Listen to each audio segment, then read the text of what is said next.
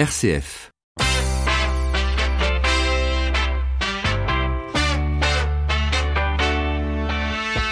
12h30, 13h, ça fait du bien.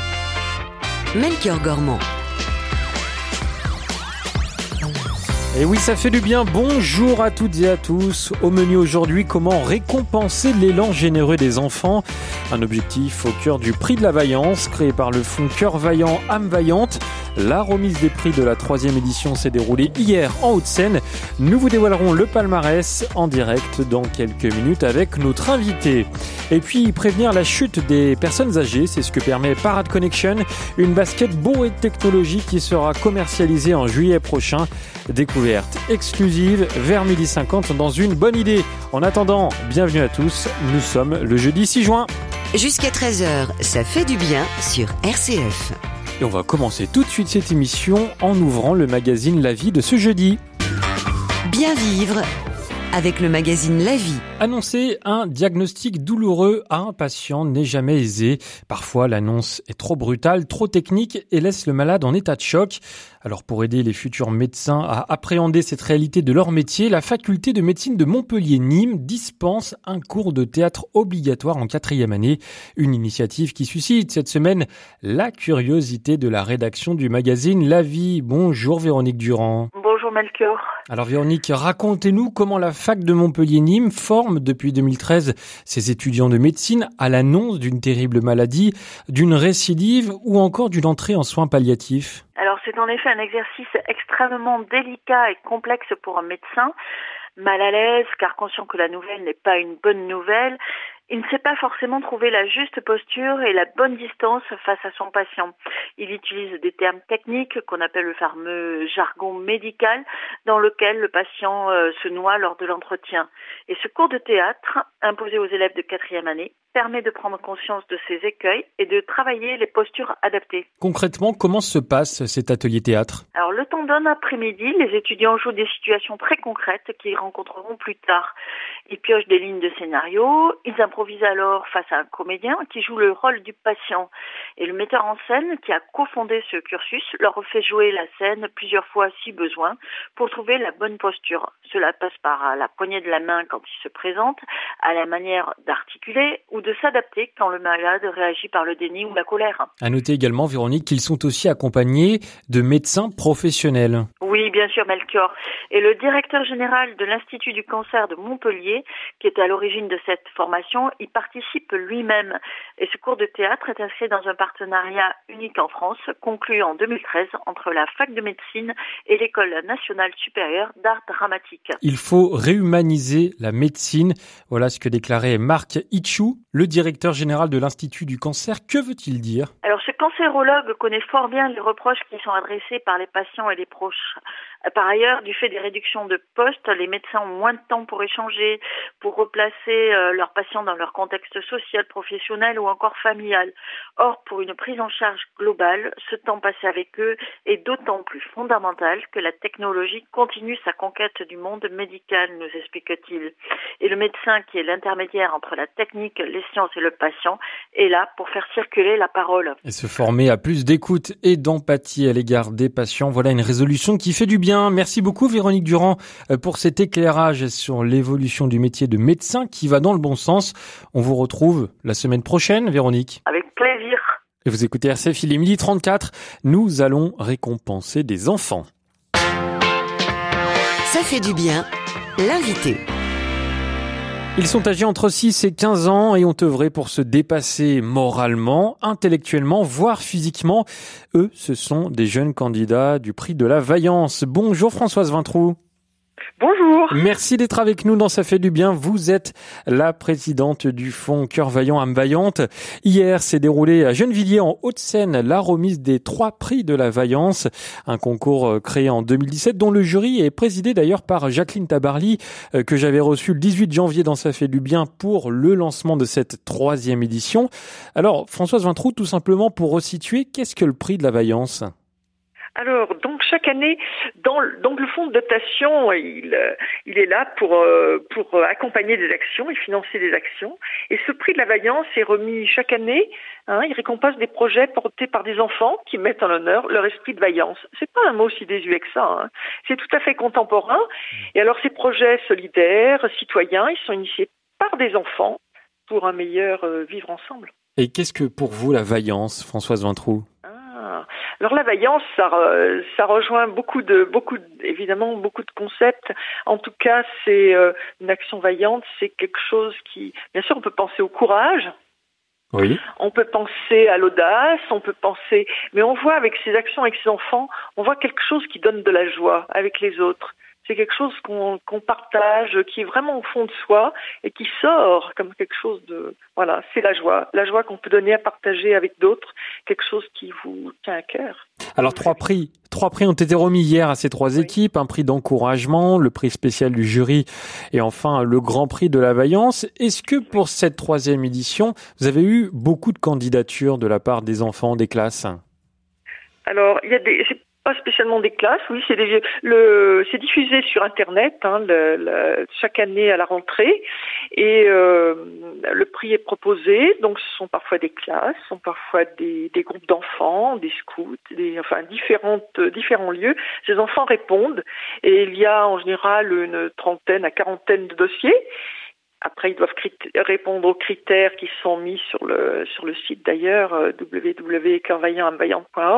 et euh, ces critères sont définis permettent de bien définir quels sont les projets parce qu'ils ont plein de projets les ah enfants. Hein. C'est assez mmh. foisonnant. Hein. C'est et puis mais après bon il faut que ça réponde à certains à ces critères voilà et un critère entre autres c'est une action euh, voilà réalisée ou en train d'être réalisée et qui peut se pérenniser dans le temps. Antifatalisme, détermination et entraide, c'est l'intitulé du Grand Prix de la Vaillance qui a été remis hier aux Étoiles de Gennevilliers, c'est comme ça que s'appelle l'équipe. Une équipe composée, Françoise Vintroux, de 12 enfants qui sont partis d'un constat pour euh, construire leur projet à propos des activités périscolaires. Racontez-nous. Eh ben oui, tout à fait. Donc ces enfants, ils avaient euh, les activités périscolaires, donc il y a, plusieurs choses. Et puis entre autres deux petites filles et qui étaient euh, qui sont à l'initiative d'un la création d'un club d'ACE qui a permis de socialiser un groupe d'enfants en situation de, de fragilité hein, et soulager les familles qui eh ben, avec euh, qui ont de la difficulté. Grâce aux animateurs, le prix va leur servir aussi à accompagner le BAFA de, de certains accompagneurs, accompagnateurs. Et euh, donc, euh, voilà, c'est vivre ensemble, jouer mmh. ensemble, rire ensemble, comme ils nous l'ont montré hier. Ils sont, ils sont pleins de vie. Hein. C'était c'était formidable. La pluie ne les a pas empêchés d'être d'être dynamiques et ils savent être attentifs à l'autre. Hmm. En particulier, il y a un petit garçon qui est très dans un milieu très fragilisé et euh, il était tout mignon, tout beau dans son petit pantalon et sa belle chemise. Et euh, chacun était heureux de se retrouver après autour du goûter. Et j'ai indiqué que la remise des prix avait eu lieu hier à Gennevilliers, dans un quartier euh, défavorisé de cette commune. C'est presque symbolique d'ailleurs pour ces enfants qui ont remporté ce grand prix, car c'est dans ce quartier que leur projet a mûri. Exactement. Alors c'est vrai, c'est un environnement euh, multiculturel avec grande disparité sociale, mais cette initiative, elle permet vraiment de dépasser mmh. les clivages socioculturels. Hein, c'est au-delà. Nous étions reçus, ceci dit, dans un très bel endroit qui est l'espace Aimé Césaire, et Monsieur le maire nous a accueillis là et son adjointe. Mais euh, c'est un c'est un très beau lieu. Alors là, c'est un c'est un lieu très et on sent un lieu très vivant. Mmh euh, où il y a différentes activités, bien sûr, comme c'était un mercredi après-midi, et euh, où vraiment, euh, moi j'ai senti que les, les enfants, ils étaient bien aussi dans ce lieu. Certes, on était enfermés à cause de la pluie, mais euh, voilà, il y a des lieux qui vivent et les enfants, peu importe au fond, ils sont là, ils sont heureux d'être ensemble. Ils en parlent avec grande, avec une grande simplicité, une grande fraîcheur, bien sûr.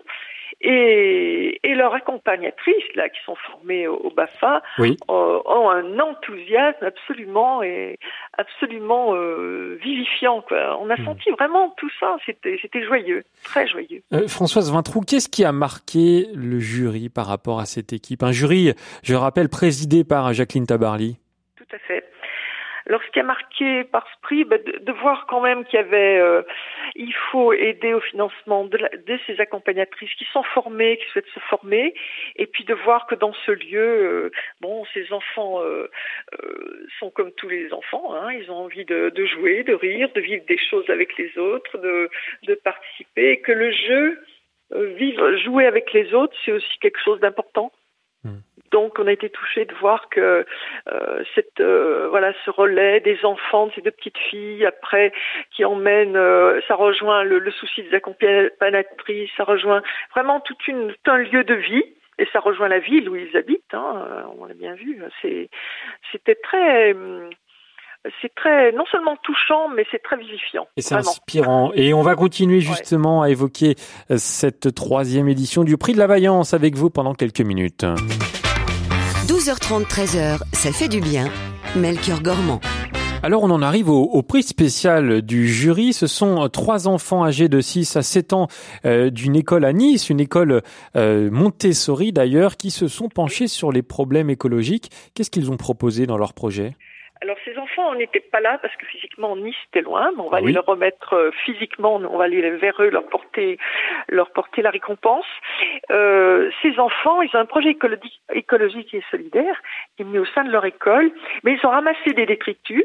Donc on a vu une vidéo, ils ont très bien expliqué ça, des détritus plastiques sur les plages, ils créent des sculptures pour sensibiliser euh, bah, la préservation de notre patrimoine. Hein. Donc c'est au départ trois jeunes enfants qui ont été encadrés par leur euh, enseignante. Ils ont ramassé, ils ont récupéré, ils ont fait leurs sculptures, ils ont fabriqué, ils vont les exposer pour montrer ce que c'était.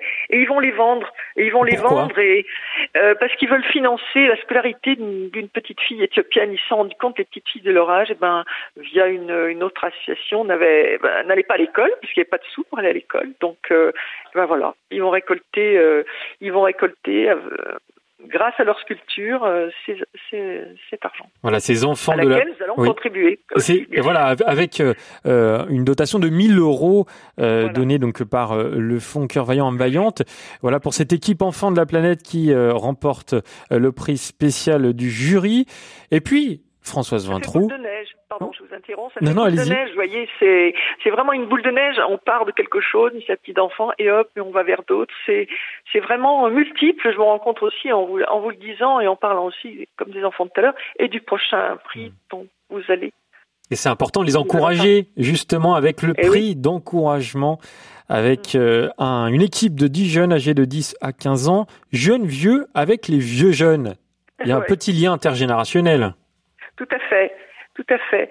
C'était donc euh, ils ont euh, ils s'investissent en faveur des personnes âgées résidant dans un EHPAD au nord de la France, près de Famec.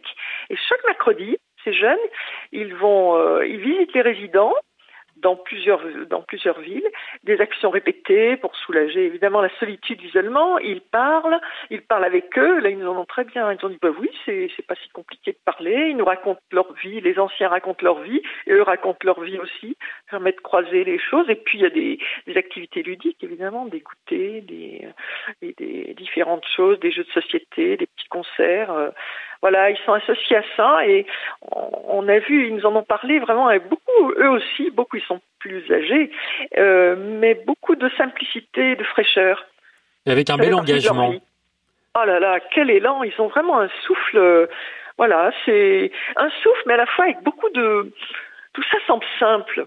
Hmm. Donc c'est très beau, on apprend beaucoup de choses en, en voyant ça parce que euh, ben c'est tout simple, c'est tout simple. Au fond, ce sont des actions simples, hein, c'est pas des choses qui apparemment euh, voilà, mais c'est c'est la fois simple, mais ça là aussi ça fait boule de neige et ça démultiplie la joie d'être ensemble et de vivre ensemble, de vivre ensemble. Françoise Vintrou, par rapport à, à ces trois euh, projets qui ont été récompensés, très personnellement, qu'est-ce que ça vous évoque? Est-ce que ça vous inspire Ça vous montre euh, que les enfants, que les jeunes ont envie de se bouger pour les autres bah oui, c'est très très chouette, c'est vraiment très très chouette et ça me fait penser, euh, ça me touche beaucoup bien sûr, mais pas seulement dans, dans l'émotion, mais en se disant aussi qu'on on transmet quelque chose et on rejoint des choses que, que les cœurs vaillants, par exemple, à l'origine du, du mouvement de l'action catholique de l'enfance et du fond. Eh ben, autrefois, par exemple, je pense à quelque chose. Il y avait un ancien qui nous avait écrit en disant, ben moi, quand j'avais 8 ans, j'étais cœur d'or, parce qu'on appelait ça cœur d'or dans sa dans son équipe. Et il disait euh, eh ben voilà nos accompagnateurs ils nous rappelaient l'esprit d'équipe en aidant les plus faibles. Ben je me dis voilà moi je me dis et si on devenait tous des cœurs d'or comme ces enfants autrefois et puis aujourd'hui ce qu'ils nous montrent là et moi ça me je me dis bah oui et si j'avais à changer mon cœur moi aussi aujourd'hui? Eh bien, merci beaucoup Françoise Vintrou d'avoir été avec nous dans Ça fait du bien pour présenter les résultats de cette troisième édition du prix de la Vaillance. Je rappelle que vous êtes la présidente du fonds Cœur Vaillant âme vaillante et on peut retrouver plus d'informations sur le site www.coeurvaillant-âmevaillante.org. Vous êtes toujours à l'écoute d'RCF et vous avez bien raison d'ailleurs. Ça fait du bien continuer en direct jusqu'à 13h à suivre un message de Véronique Fayet du Secours catholique euh, qui a participé à une enquête sur la pauvreté et puis on va découvrir des chaussures hautement technologiques pour excusez-moi, pour prévenir la chute des personnes âgées. Ce sera dans quelques instants, juste après la rafale de vent de Florent Pagny. La joie se partage. J'en ai croisé des vies, j'en ai fait des saisons. J'ai traversé la nuit, j'ai filé mon blouson. Et pourtant, et pourtant, c'était là. J'en ai passé des lunes à questionner demain. J'en ai connu des filles qui n'y comprenaient rien. Et pourtant, c'était là devant moi. J'avais oublié l'humeur d'un été. Et pourtant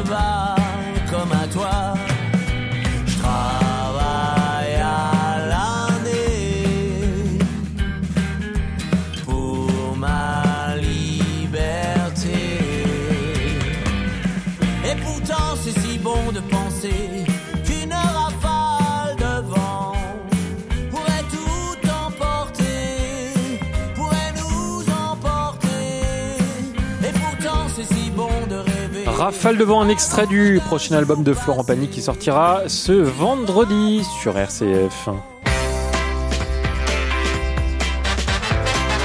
Ça fait du bien. Jusqu'à 13h sur RCF. Melchior Gormand. Midi 48, ça fait du bien d'en parler avec euh, Véronique Fayet, la présidente du Secours catholique Caritas France, le Secours catholique qui vient de participer à une grande enquête internationale sur la pauvreté. Oui, alors il s'agissait d'affiner la compréhension et la mesure de la pauvreté, une étude pilotée par ATD Carmonde et par l'université d'Oxford et qui concernait six pays extrêmement différents. Les États-Unis, la Tanzanie, le Bangladesh, la France et donc le score catholique était associé, l'Angleterre et la Bolivie. Une recherche très originale aussi car elle est réalisée par des universitaires de chaque pays, des personnes qui vivent la pauvreté et des professionnels du champ social. Tous sont co-chercheurs à égalité et croisent le savoir selon une méthode originale mise au point par ATD Carmonde. Alors est-ce que cela a permis des découvertes, Véronique Fayet? En tout cas, c'est la vérification scientifique de ce que l'on apprend à l'écoute des personnes pauvres, c'est-à-dire que la pauvreté a de multiples dimensions qui interagissent entre elles et façonnent la vie des gens. Neuf dimensions de la pauvreté ont été identifiées par ces co-chercheurs. Trois qui concernent les privations, le manque de travail décent, un revenu insuffisant et précaire, et la privation de biens essentiels comme l'eau, la santé, le logement ou l'éducation. Trois autres concernent les relations. La relation aux autres, quand les regards des autres vous jugent et vous stigmatisent, ou la relation aux institutions qui peuvent être maltraitantes quand elles ne répondent pas à vos besoins ou nient vos droits et vos compétences. Et enfin, il y a trois dimensions que la recherche qualifie de cœur de l'expérience, c'est-à-dire qu'elles sont essentielles. Premièrement, être privé de son pouvoir d'agir, dépendre des autres pour tout, subir sa vie. Deuxièmement, vivre des souffrances physiques et morales auxquelles s'ajoute la peur constante du lendemain, la honte, le sentiment de culpabilité, le découragement. Et troisièmement, se battre tous les jours pour vivre ou survivre, résister avec courage et détermination, être solidaire de plus pauvres que soi, sans que tout cela soit reconnu. Est-ce qu'il y a des, de remontées pratiques, Véronique, grâce à cette étude? Alors oui, bien sûr, parce que si la pauvreté est multidimensionnelle, eh bien, les politiques de lutte contre la pauvreté doivent l'être aussi et tenir compte de toutes ces dimensions, sinon elles échouent. Inutile, par exemple, d'inviter des parents d'élèves à parler des difficultés de leur enfant si vous n'avez pas compris qu'ils ne viendront pas parce qu'ils sont paralysés par la honte. Et alors, on les jugera parents indignes sans les comprendre. Donner un toit, un revenu, c'est essentiel bien sûr, mais redonner aux pauvres le pouvoir de maîtriser leur vie et celle de leur famille, de choisir, de donner un avis, de contribuer à la société est encore plus vital de leur point de vue à eux. Les responsables politiques des politiques publiques aujourd'hui devraient donc dire aux personnes plus pauvres plus jamais sans vous. Eh bien voilà, c'était Véronique Fayet, la présidente du Secours catholique Caritas France sur RCF. RCF, la bonne idée. 400 000, c'est le nombre de chutes chez les personnes âgées chaque année en France. Alors comment mieux les prévenir? Ça peut passer par les pieds. Elle est grise et noire et zébrée de bleu. Extérieurement, ça ressemble à une bonne basket, voire une chaussure de randonnée avec talons renforcés. Sauf qu'elle a un secret, toute une technologie embarquée pour alerter vos proches en cas de chute. Ce modèle connecté, on le doit à Parade, filiale d'Eram spécialisée dans les chaussures de sécurité. Et c'est d'ailleurs à partir de ce public travail travaillant dans les chantiers ou installations à risque que la marque a eu l'idée de développer son projet.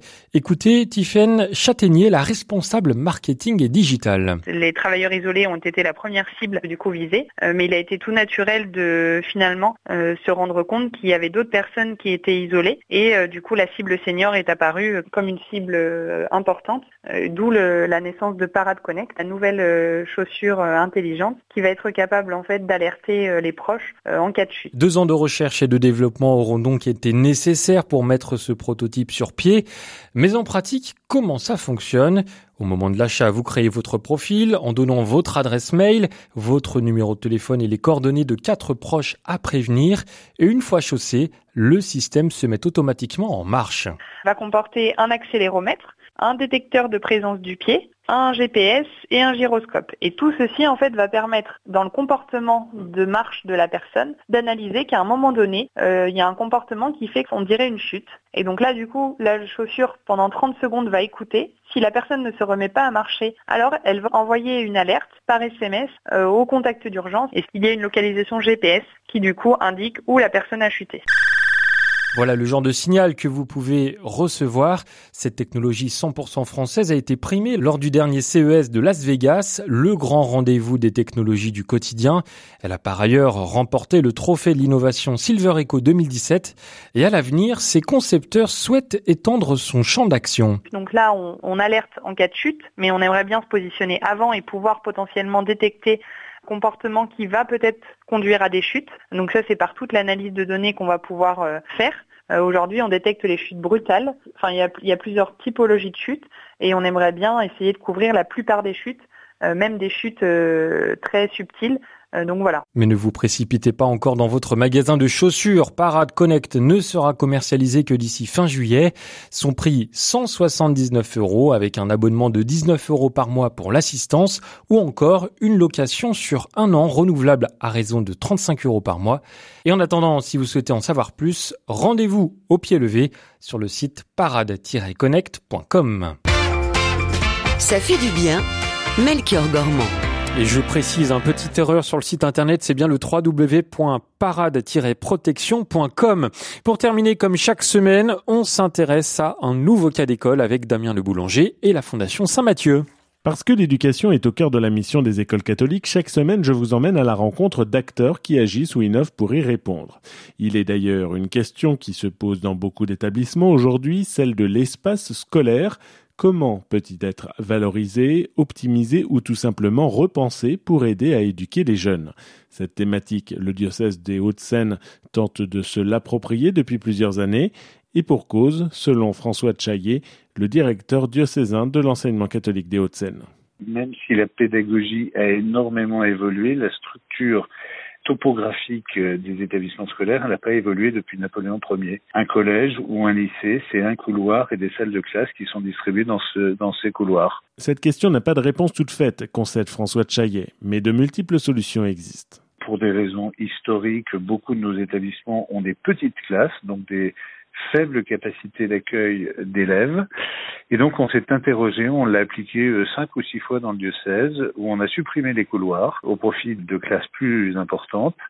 Et ces couloirs, on les a mis à l'extérieur sous forme de passerelles, ce qui permet une meilleure surveillance euh, pour les éducateurs, des flux euh, importants pour les élèves et des plus grandes salles de classe, c'est souvent mieux éclairé. Donc, et, et je m'interroge toujours de savoir si on pourrait pas utiliser nos couloirs comme euh, petites salles, non pas de réunion, mais petites alcôves pour que deux, trois élèves puissent euh, travailler ensemble avec des prises euh, Internet, des murs collaboratifs sur lesquels ils pourraient continuer des exercices ou des TPE. Donc il y a une multitude de pistes comme ça sur lesquelles on peut, on peut travailler. Ainsi, dans les Hauts-de-Seine, expérimentons du réaménagement des salles au changement de mobilier à chaque fois en fonction des objectifs visés. Seule motivation, favoriser le cadre scolaire pour améliorer le travail d'éducation. Est-ce qu'on peut imaginer d'aller piquer des idées chez McDo, par exemple, ou chez je ne sais quel autre euh, fast-food, parce que ça fait partie de la culture. C'est vrai que aujourd'hui, nos collégiens, est-ce qu'ils travailleraient mieux ou seraient plus passionnés parce qu'ils apprennent en étant euh,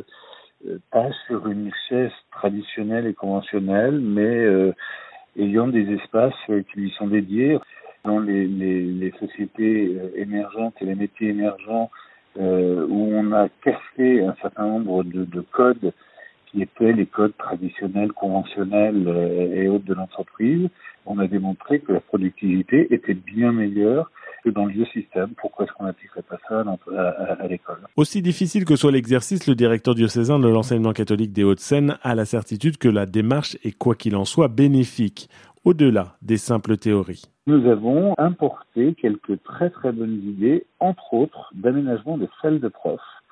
Et j'ai quelques établissements où on peut s'enorgueillir d'avoir euh, des salles de profs à la finlandaise avec des espaces de détente, avec des espaces de travail, avec des espaces de repro et, autres, et qui font que aujourd'hui j'ai la fierté de voir que c'est un message qui a été compris, qui a été travaillé. Donc bah, ce pas qu'on a réussi à faire pense qu'on le fera, peut-être pas aujourd'hui, mais demain, pour les élèves. Chaillet ému par une conviction forte que l'amélioration de l'espace scolaire est incontournable de l'éducation d'aujourd'hui et de demain. C'était Cas d'école en partenariat avec la Fondation Saint-Mathieu qui soutient les écoles catholiques. Retrouvez-la sur fondation-st-mathieu.org.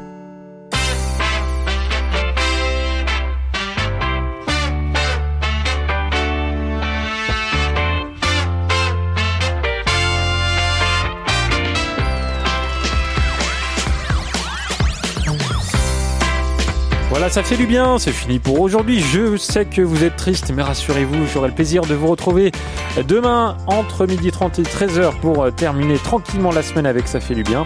Merci à Thomas Jagu euh, qui a réalisé cette émission et je vous rappelle que chaque épisode de Ça fait du bien est à réécouter en podcast sur rcf.fr, sur Spotify et voilà, c'est déjà beaucoup. Allez, à demain, 12h30, 13h.